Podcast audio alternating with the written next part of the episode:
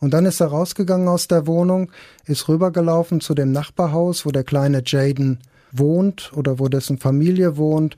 Und er hat dazu später dann gesagt, der Erste, der jetzt die Tür aufmacht, den bringe ich um. Ohne Bewährung. True Crime von hier.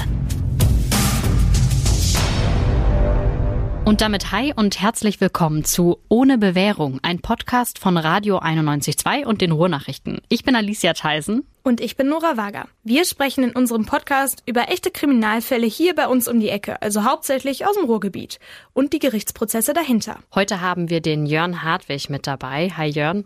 Hi, schön hier zu sein. Dankeschön. Finden wir natürlich auch. Heute geht's ja um einen Fall, der ist jetzt vier Jahre her aber er fühlt sich irgendwie noch viel präsenter an. Weil es ein Fall ist, der eine ganze Stadt geschockt und für Tage im Bann gehalten hat. Wenn schon ein 19-Jähriger über sich sagt, ich bin das Monster von Herne. Ja, genau. Und dieser 19-Jährige, das war Marcel H., der im März 2017 zwei Menschen ermordet hat. Eines seiner Opfer war ein kleiner Junge aus der Nachbarschaft, der damals neunjährige Jaden, das zweite Opfer war ein ehemaliger Schulfreund, Christopher, 22 Jahre alt. Und was diese Taten so ganz besonders gemacht hat und äh, warum die uns auch so in Erinnerung bleiben werden, ist einmal die Grausamkeit natürlich und dann auch, dass man vieles davon praktisch live im Internet mitverfolgen konnte. Und was auch hängen bleibt, sind immer die Fragen, die auch im Prozess wie Blei über der ganzen Szenerie gehangen haben. Einmal, wie kann ein 19-Jähriger nur so kaltblütig sein, so grausam? Und wie kann man einem erst neunjährigen Kind sowas Schreckliches antun? Wenn wir uns reinfühlen in das Herne vom März 2017, dann muss ich direkt an meinen eigenen kleinen Bruder und meine Eltern denken. Mein Bruder war damals so sieben, acht Jahre alt und damals, als man nicht wusste, wo Marcel H. gerade ist, haben viele Eltern überlegt, schicke ich mein Kind überhaupt zur Schule? Kann ich das alleine losgehen lassen? Und auch meine Eltern haben meinen Bruder damals mit dem Auto zur Schule gebracht, obwohl wir gar nicht weit weg gewohnt haben. Und selbst in den umliegenden Städten, wir haben damals in Bergham gewohnt, da war die Ungewissheit und Angst riesengroß und man hat auf den Straßen richtig die Anspannung gespürt. Da hat es schon gereicht, wenn einer ein bisschen verdächtig durch den Park gelaufen ist und die ersten Hinweise gingen ein, das ist bestimmt Marcel H., obwohl er dem gar nicht ähnlich sah. Die Leute waren einfach unfassbar verängstigt. Jörn, du warst ja bei dem Prozess dabei. Was ist denn Marcel H. eigentlich für ein Typ? Also ist das so ein verdächtiger Typ, wo man direkt denkt, wenn der im Park an dir vorbeiläuft, oh, okay, da nehme ich jetzt mein Kind mal lieber zu mir? Also wenn ich mich daran erinnere, was ein ehemaliger Klassenkamerad über ihn gesagt hat, mit dem er in der neunten Klasse auf der Realschule war, dann äh, waren das diese Worte. Dieser Klassenkamerad, der hat gesagt, der Marcel, das war ein Klugscheißer, der hatte gelbe Zähne und immer Katzenhaare an den Klamotten. Mhm. Der ist nie zur Schule gegangen, hat viel geschwänzt. Alles, was ihn interessiert hat, waren Computerspiele. Aber er war auch nicht ganz doof, so hat er sich damals ausgerüstet, war ähm, relativ schlau, vor allen Dingen im Fach Englisch. Das war so wohl sein Ding. Auffällig äußerlich, ja, auch. Er hatte immer Militärklamotten an das hat der Mitschüler gesagt. Also immer Cargohosen, grüne T-Shirts. Und ähm, ja, er war auch ein Einzelgänger wohl, war immer allein auf dem Schulhof.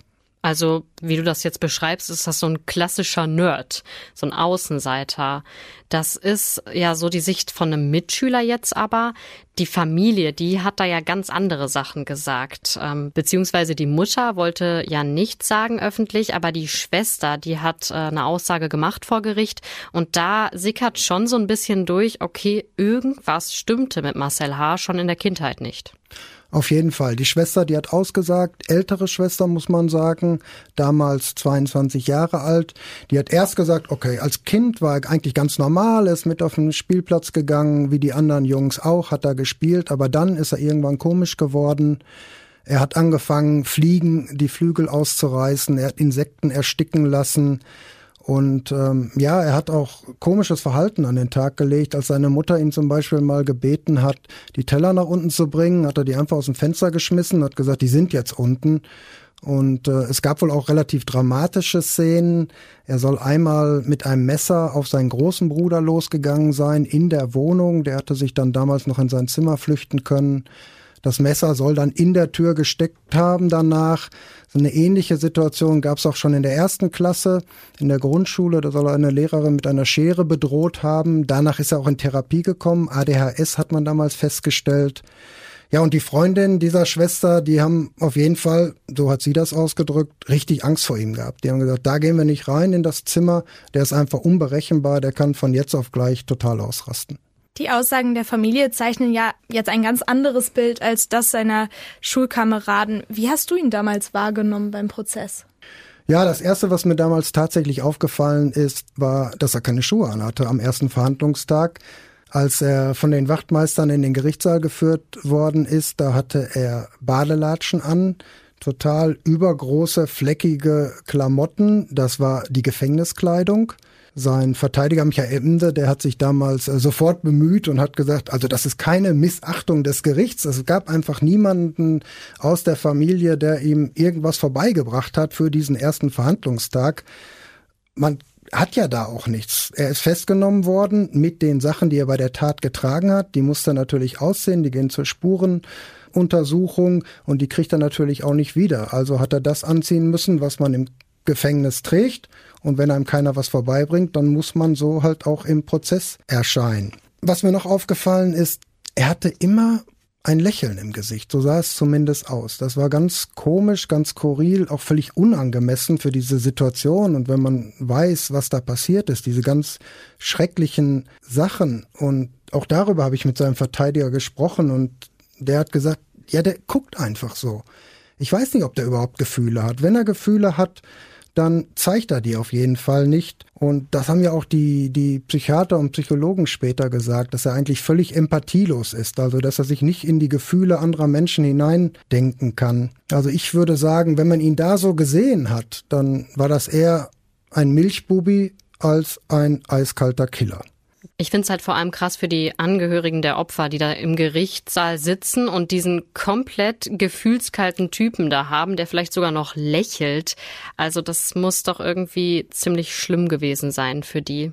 Auf jeden Fall. Die Mütter, die sind auch beide gekommen, gleich zum ersten Verhandlungstag und ähm, vor allen Dingen die Mutter des kleinen Jaden, die ihren neunjährigen Sohn da verloren hat auf so grausame, schreckliche Art und Weise. Die hat gesagt, eigentlich ist das überhaupt nicht zu ertragen für mich, diese ganze Situation hier. Aber ich bin trotzdem gekommen, weil ich möchte ihm in die Augen blicken. Ich möchte ihn mit meinen Augen fixieren. Und wenn man sich nochmal zurückerinnert an die Situation, also als das passiert ist, sie ist damals mit ihrem Partner einkaufen gegangen, hat sich von ihrem Sohn verabschiedet zu Hause, hat gesagt, pass auf, Jaden, wir gehen im Einkaufen, wir sind gleich wieder da und äh, warte hier. Und er hat gesagt, okay, Mama, ich warte auf dich. Das waren die letzten Worte, die sie von ihrem Sohn gehört hat. Und das ist natürlich einfach auch unfassbar traurig, auch für Außenstehende schon. Eigentlich kann man sich gar nicht vorstellen, wie schlimm das dann sein muss für eine Mutter oder für die ganz engen Angehörigen. Auch die Mutter von Christopher, die hat am Anfang nicht mit uns gesprochen. Die hatte sich nachher während des Prozesses, das weiß ich noch, eine Tätowierung auf den Unterarm machen lassen mit einem Kreuz, einer Rose und dem Namen ihres Sohnes Christopher. Und auch sie hatte natürlich diese Situation, das war auch ganz komisch für sie. Die Tat an Jaden war bekannt geworden, es lief die Öffentlichkeitsfahndung und ihr Sohn hatte sich nicht gemeldet. Da hat sie sich natürlich gar keine Gedanken gemacht, aber sie hat ihm dann eine Nachricht geschrieben, da stand drin, alles gut, mein Kind. Also Christoph hatte eine eigene Wohnung, der wohnte nicht zu Hause, konnte machen eigentlich, was er wollte, aber sie hat ihm geschrieben, alles gut, mein Kind, lebst du noch? Das ist natürlich so eine flapsige Formulierung, wie wir die hier im Ruhrgebiet gebrauchen, gar nicht so ernst gemeint. Aber ähm, sie konnte ja auch nicht wissen, dass ihr Sohn da schon, als sie diese Nachricht geschrieben hat, schon zwei Tage tot war. Vor dem Hintergrund wirklich eine ganz ja, makabere und traurige Nachricht. Wenn man sich das so vorstellt, stellt sich unweigerlich diese Frage, wie wird jemand zum Doppelmörder? Was muss da im Kopf passiert sein? Was passiert im Leben, in der Kindheit von jemandem, dass er solche kranken Fantasien ausleben kann? Ja, das kann man natürlich irgendwie nicht richtig beantworten, diese Frage. Psychologen, Psychiater haben mit ihm gesprochen. Wir wissen natürlich auch nicht ganz so viel von ihm. Wir wissen, dass er nichts gemacht hat. Die Schule war zu Ende. Er hat, so hat er selbst erzählt, bis zu 16 Stunden am Tag vorm Computer gesessen, hat Computerspiele gemacht, hat sich damit beschäftigt. Die Schwester hat erzählt, dass er richtig sauer geworden ist, wenn es mal kein WLAN gab, dass er dann auch Sachen kaputt gemacht hat, auf Tablets eingestochen, auf Uhren. Er hatte sich kurz vor der Tat oder vor den beiden Taten bei der Bundeswehr beworben. Das war so seine große Hoffnung. Da hat er, ähm, war er auch bei einem Bewerbungsgespräch, hatte sich extra die Haare kurz geschoren dafür, ist aber nicht genommen worden. Zu Hause hat er dann erzählt, ja, die haben mich nicht genommen, weil ich einen Sehfehler habe. Er hatte eine Brille auf und das stimmte aber nicht. Wir haben im Prozess dann einen Oberstleutnant gehört, der hat gesagt, ja, an den kann ich mich noch ganz genau erinnern. Der war ja nie in der Schule. Der hatte ja so viel Fehlzeiten und wenn einer nie zur Schule geht und so viel Fehlzeiten hat, dann ist der für uns nicht zu gebrauchen. Dann ist er als Soldat charakterlich völlig ungeeignet und deshalb hatte man ihn damals nicht genommen und ja, das hat Marcel H. wohl schwer mitgenommen, dass er da abgelehnt worden ist. Und diese Frisur, also dieses kahlrasierte, das sieht man ja dann auch auf den späteren Fahndungsfotos, die dann ähm, veröffentlicht wurden. Genau. Und ich erinnere mich da auch eigentlich ganz gut dran. Also das ist wirklich so ein Bild, da ist so ein Junge drauf. Ich finde, der sieht noch nicht mal aus wie 19, vielleicht 15, 16. Brille, wie du schon gesagt hast, und totales Babyface noch, kein Bart, kein nichts. Also was der für Gedanken im Kopf gehabt haben muss, das kann man da definitiv nicht absehen von.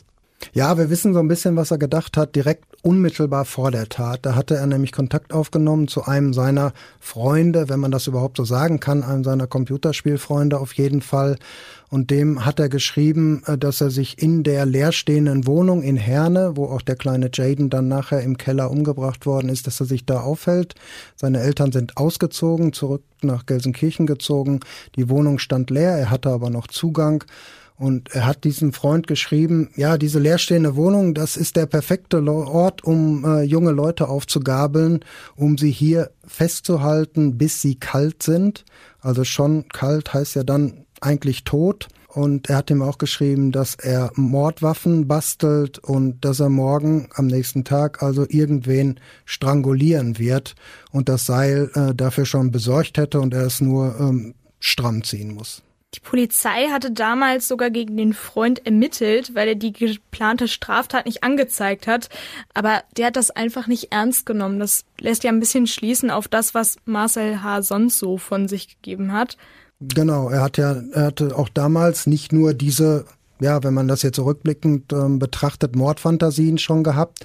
Er hatte wohl auch vorgehabt, und das stimmt wohl wirklich, sich auch selbst umzubringen nach dieser Absage von der Bundeswehr. Er hatte im Internet recherchiert, wie man sich umbringen kann mit Grillkohle. Er ist in einen Supermarkt gegangen, hat Grillkohle gekauft, hat Grillanzünder gekauft, hat diese Grillkohle dann wohl auch wieder in der leerstehenden Wohnung seiner Eltern auch angezündet, aber irgendwas ist schiefgelaufen. Das hat wohl nicht richtig gebrannt, dann sind die Brandmelder noch angegangen, die hat er dann kaputt gemacht. Und dann ist er rausgegangen aus der Wohnung, ist rübergelaufen zu dem Nachbarhaus, wo der kleine Jaden wohnt oder wo dessen Familie wohnt und er hat dazu später dann gesagt, der Erste, der jetzt die Tür aufmacht, den bringe ich um. Ja, aber es war eben dann am Ende Jaden, der da die Tür aufgemacht hat, gerade mal neun Jahre alt. Und wir haben hier das Vernehmungsprotokoll aus der Nacht ähm, von seiner Festnahme, also am 6. März 2017. Er hat den Jaden gefragt, ob er ihm helfen kann, hat ihn in den Keller geführt, eine Leiter so in den Raum gestellt, dass Jaden den Raum nicht ohne weiteres verlassen kann. Jaden sollte irgendwas halten und Marcel H. hatte eben zwei Messer dabei. Dann hat er angefangen, auf Jaden einzustechen. Dabei hat er ihn mit einer Hand am Hals gehalten, damit er nicht schreien kann. Das steht eben alles so in diesem Protokoll. Die Ärzte haben dann später festgestellt, dass Jaden mit 52 Messerstichen getötet wurde. Und dann geht es noch weiter. Er hat sich neben den toten Jungen gelegt und eine Sprachnachricht für einen Freund aufgenommen.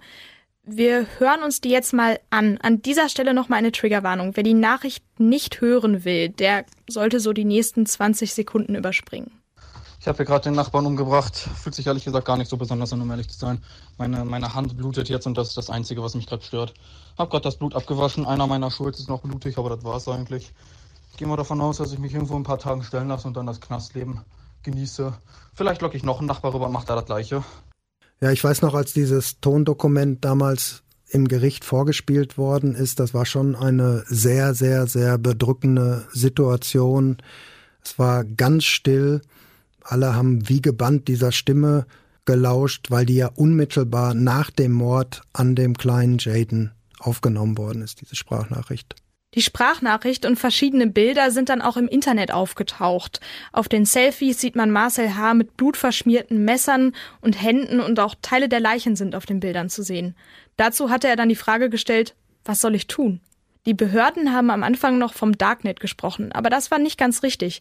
Die Bilder sind nämlich einfach so im Internet gewesen. Ja, das war ein ganz normales Internetportal, 4chan. Da ist jeder vollkommen anonym, so heißen auch alle, anonymous. Es gibt keine Nicknames. Am 7. und 8. März 2017 sind dann halt da diese Bilder und Nachrichten eines Doppelmörders aufgetaucht.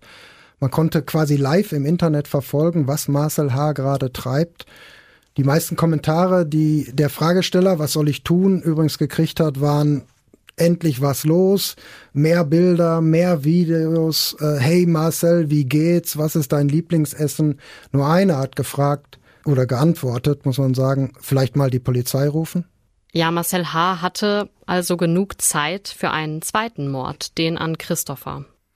Ja, das ging dann am nächsten Tag weiter, dieses grausame Geschehen, nachdem er den kleinen Jaden umgebracht hatte im Keller der Wohnung der ehemaligen Wohnung seiner Eltern ist er in den Park gegangen, so hat er es erzählt, um sich ein bisschen sauber zu machen. Dann ist er zu Christopher gegangen, wohnte auch in Herne, ein ehemaliger Schulfreund, der ihn auch aufgenommen hat. Er hat gesagt, sollen wir ein bisschen Computer spielen. Dieser Christopher, das war wohl ein sehr gutmütiger Mensch, äh, der sich auch überhaupt nichts dabei gedacht hat, dass Marcel, der eigentlich gar keinen Kontakt mehr hatte, offenbar zuletzt auf einmal aufgetaucht ist. Die beiden haben Computer gespielt. Marcel durfte da übernachten. Und erst am nächsten Morgen hat Christopher dann wohl mitbekommen, dass nach Marcel H. gefahndet wird und auch was ihm vorgeworfen wird, was er gemacht haben soll. Und da muss er wohl sehr geschockt gewesen sein und hat gesagt, das, ne, das bist doch du. Das äh, melde ich jetzt der Polizei. Und ja, das war dann quasi äh, so traurig wie das ist, aber das war sein Todesurteil. Marcel H. hat da entschieden, auch ihn umzubringen. Er hat damals auch auf ihn eingestochen, viele Male. Er hat ihm dann einen Bademantelgürtel um den Hals gelegt und hat noch gefragt, das hat er später selbst erzählt, willst du leiden oder willst du einen schnellen Tod sterben? Ja, und dann hat er ihn ähm, erdrosselt, das muss man einfach so sagen. Am Ende hat er sogar noch Feuer gelegt, um Spuren zu vernichten. Wenn man sowas hört, muss man schon ordentlich schlucken. Wir zoomen mal raus und schauen weg von dem Fall mal auf das Gesetz. Wann ist ein Mord eigentlich ein Mord? Von Mord wird vor Gericht nur gesprochen, wenn sogenannte Mordmerkmale erfüllt sind. Das bekannteste ist die Heimtücke, wenn ein Opfer zum Beispiel von hinten erstochen wird. Dazu kommt Habgier, also der klassische Raubmord. Und Verdeckung, wenn man also einen Zeugen beseitigen will. Dazu kommen auch noch niedrige Beweggründe. Also wenn ich jetzt Alicia umbringen würde, weil wir das gleiche Kleid anhaben, Aha. dann wären das niedrige Beweggründe. Noch ist der Podcast neu. Überleg dir, was du tust. Ich mache einfach weiter. Mordlust zählt auch als Mordmerkmal, so wie im Fall von Jaden. Aber das kommt sonst praktisch nie vor. Und natürlich können auch mehrere Mordmerkmale in einem Fall erfüllt sein. Es kommt also immer auf das an, was sich der Täter vorstellt und nicht, ob er etwas geplant ist oder nicht. Bei Mord gibt es nur eine Strafe, lebenslange Haft. In der Praxis heißt das, frühestens nach 15 Jahren wird geprüft, ob ein Mörder vorzeitig auf Bewährung entlassen werden kann. Hier bei uns in NRW sitzen lebenslange durchschnittlich 18 bis 19 Jahre. Ja, dann lasst uns noch mal wieder etwas äh, näher an den Fall herankommen. Drei Tage ist damals nach dem Angeklagten Marcel H. gefahndet worden. Dann hat er sich selbst gestellt. Er ist von der Wohnung seines ehemaligen Schulfreundes Christopher in einen griechischen Imbiss gelaufen. Er hatte einen aufgespannten Regenschirm dabei, als er über die Straße gegangen ist, obwohl es nicht geregnet hat. Er hatte einen Sack Zwiebeln in der Hand und ist dann so in diesen Imbiss gelaufen. Was das sollte mit dem Regenschirm und mit den Zwiebeln, weiß ich nicht. Das ist auch nie thematisiert worden. Ähm, das kann sein, dass er sich irgendwelche in irgendwelchen anderen Welten bewegt hat. Es kann auch sein, dass er einfach nur krank ist. Also wir wissen es nicht. Es, auch die Psychiater haben das nicht ähm, thematisiert im Prozess. Was er dann äh, gemacht hat, als er in den Imbiss reingegangen ist, hat er gesagt, hier, ich bin der Marcel, aber man kannte ihn gar nicht. Der Imbissbudenbetreiber, der hat dann erstmal im Internet geguckt und hat gesagt, oh, das könnte ja genau der sein, nachdem hier äh, unter Hochdruck gefahndet wird und hat dann den Notruf der Polizei gewählt. Und das Verrückte ist ja, dass der Imbiss Budenbetreiber das Telefon an Marcel weitergereicht hat. Das heißt, Marcel hat dann mit der Polizei telefoniert und das muss ungefähr so abgelaufen sein. Marcel hat gesagt, Sie kennen doch sicher Marcel H. Und der Beamte am Telefon, äh, inwiefern? Und Marcel hat dann gesagt, der ruft gerade an. Ich bin hier in der Imbusbude in Herne. Die Personen hier kennen mich anscheinend nicht. Wann kommt der nächste Streifenwagen von euch? Ja, das war schon eine skurrile Situation auch für den Polizisten, denke ich mal, weil die Polizei hat damals natürlich viele Anrufe bekommen, viele Anrufe mit Hinweisen auf Personen, die sich irgendwo bewegt haben und der konnte das auch erst gar nicht einordnen, so richtig der Polizist, was dieser Anruf war. Er hatte sich dann nochmal mit dem Imbissbudenbetreiber unterhalten, direkt unterhalten am Telefon und hat gesagt, ist das wirklich dieser Marcel, nach dem wir suchen? Und der Imbissbudenbetreiber hat gesagt, ich weiß es nicht. Und der Polizist hat dann nochmal nachgefragt und gesagt, sitzt der hier bei Ihnen ganz ruhig in der Bude am Tresen? Ja, der sitzt da. Und dann kam tatsächlich ein Streifenwagen und dann war das auch zu Ende, dann ist Marcel H. festgenommen worden. Er hat sich dann auch wirklich ganz ruhig abführen lassen, wurde auf die Polizeiwache gebracht und hat eigentlich ein komplettes Geständnis hingelegt.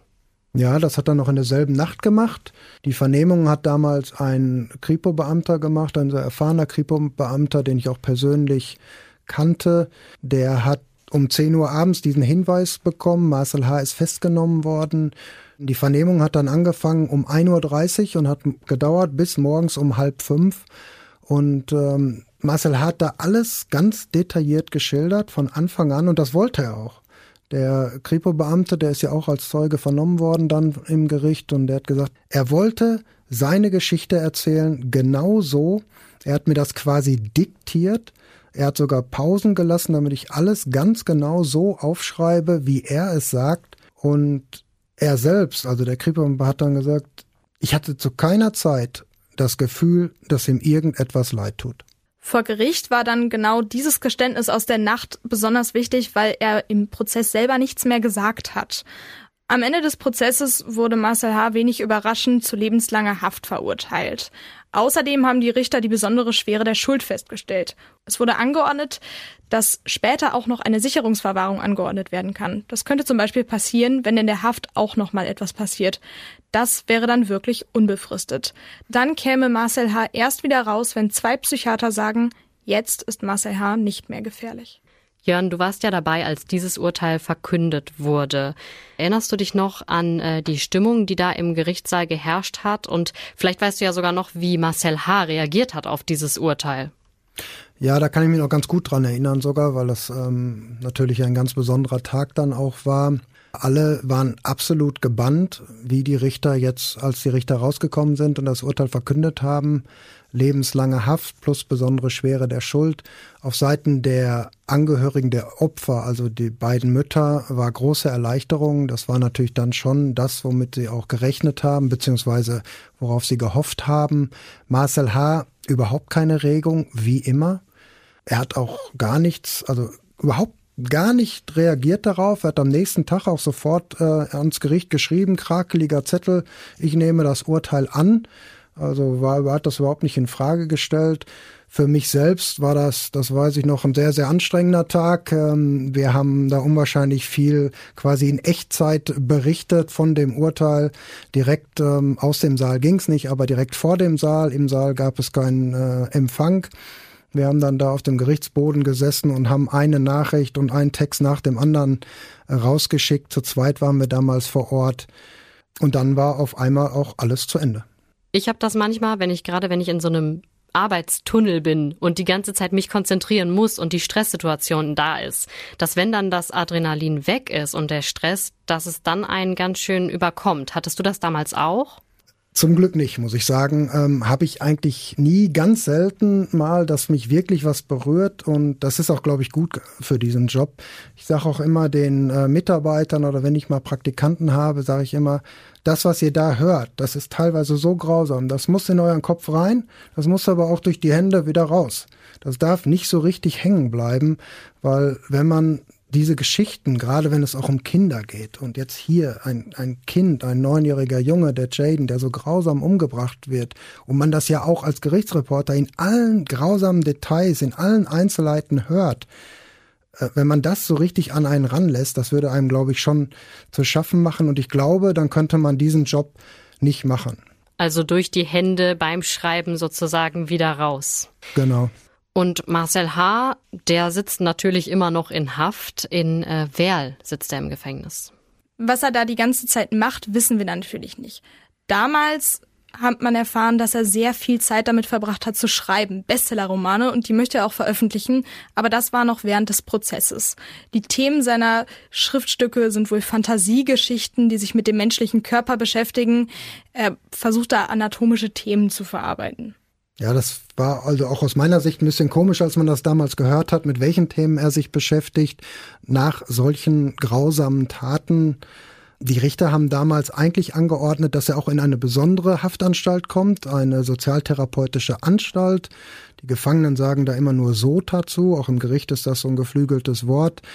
Ähm, das ist eine Einrichtung für Schwerverbrecher, für Mörder, für Sexualstraftäter, die aber da nicht nur weggesperrt werden sollen, wo schon der Gedanke der Therapie im Vordergrund steht.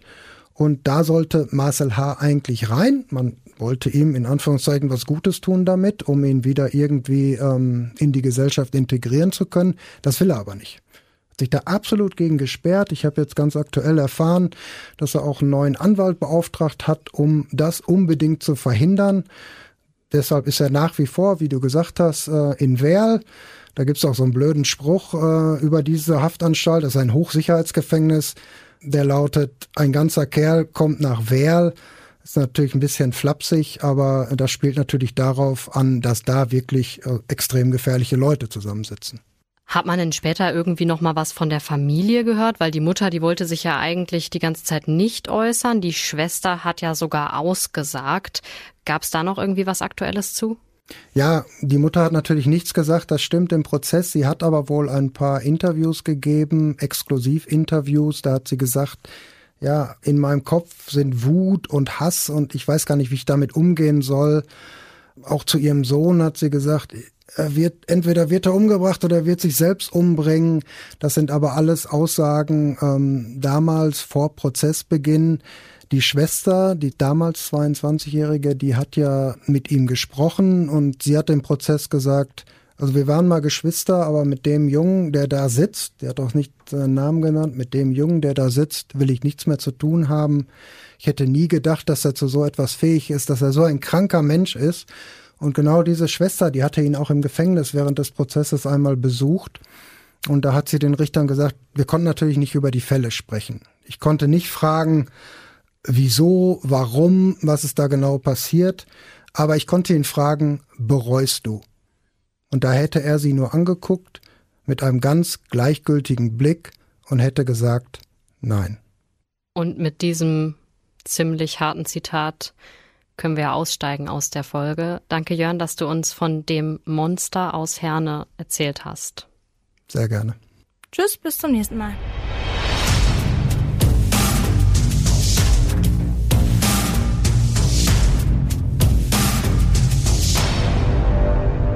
Wenn ihr jetzt noch irgendwie Fragen habt oder vielleicht sogar selber einen Fall, den ihr total spannend findet und vielleicht ist es gar nicht mal so ein riesiger Medienfall, den alle kennen, sondern einer, der euch einfach berührt hat, hier aus der Umgebung, dann könnt ihr uns jederzeit schreiben und zwar am besten auf ohne Bewährung bei Instagram oder einfach an ohne-bewährung at lensingmedia.de. Bewährung mit AE, ohne Bewahrung at lensingmedia.de.